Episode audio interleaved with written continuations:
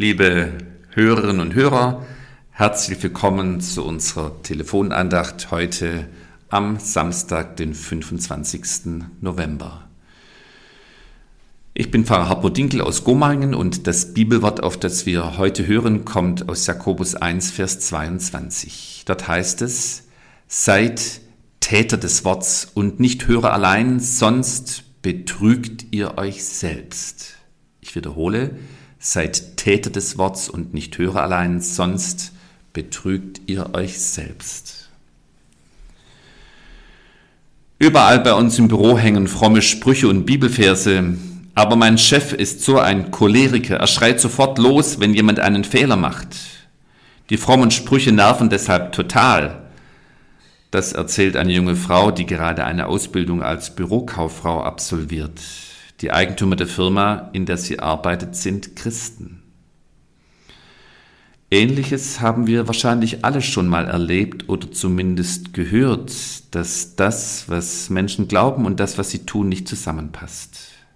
Solche Situationen machen nachdenklich und traurig. Das Grundanliegen von Jakobus ist, dass Christinnen und Christen so leben und handeln sollen, wie sie es im Wort Gottes gehört und für sich als gut erkannt haben. Das kann man gut nachempfinden, dieses Grundanliegen des Jakobus. Er will uns aufrütteln und lädt uns ein, unser Christsein eben nicht nur im Hören, sondern auch im Tun zu leben. Allerdings sagt Jakobus gar nicht, dass Stillsitzen und Hören schlecht und Arbeiten und Tun gut sei. Ihm geht es nicht um einen reinen Aktivismus, ihm geht es hier um etwas anderes, nämlich darum, was einen Christen ausmacht. Am Anfang ist nicht die Tat. Nein, am Anfang ist auch bei Jakobus das Hören. Das Hören auf Gott und sein Wort. Hören ist wichtig. Ich komme zum Beispiel zum Hören, wenn ich selbst die Bibel aufschlage oder wenn ich mit anderen gemeinsam auf Gottes Wort höre. Die Gefahr dabei ist aber die, dass es nicht weitergeht. Es mag ja auch ganz spannend sein, mir Wissen über Gott und die Bibel anzuhäufen. Man wird damit ja nie fertig. Es gibt immer noch mehr zu entdecken. Aber wenn ich meinen Christsein darauf beschränke, Wissen anzuhäufen, dann ist das ein glatter Selbstbetrug. Jakobus nimmt da kein Blatt vor den Mund, dann beweise ich damit nur, dass ich von dem, was ich da höre und lese, überhaupt nichts verstanden habe. Denn in der Bibel geht es ja immer darum, wie Gott Menschen und Dinge verändert. Und darum, wie Gott diese Menschen dazu bewegt, selbst tätig zu werden und die Welt um sich herum zu verändern.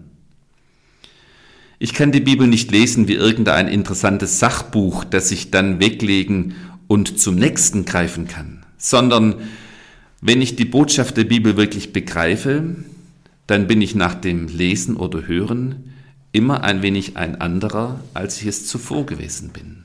Dann hat das konkrete Auswirkungen, das, was ich da lese. Dann betrachte ich die Welt wieder ein Stückchen anders als vorher. Dann sehe ich auch mich selbst wieder ein Stückchen klarer und dann sehe ich auch meine Mitmenschen wieder in einem wenig, in einem wenig anderen Licht. Und das wird sich dann auswirken. Es wird sich darauf auswirken, wie ich meine Mitmenschen behandle an diesem Tag, darauf, wie ich selbst mit einem persönlichen Erfolg oder auch einem Fehlschlag umgehe. Es wird sich darauf auswirken, wie ich mit den Kindern spreche, wenn sie Unfug machen oder den alt gewordenen Eltern. Es wird Auswirkungen haben auch auf alle anderen kleinen und großen Entscheidungen, die ich heute an diesem Tag zu treffen habe. Der alte Kirchenvater Augustinus sagte einmal, Hören ist die Aussaat Gottes, die Frucht der Saat ist unser Tun. Hören ist die Aussaat Gottes, die Frucht der Saat ist unser Tun. Beides wünsche ich Ihnen und mir für diesen Tag heute. Gott möge reichlich durch unser Hören bei uns sehen.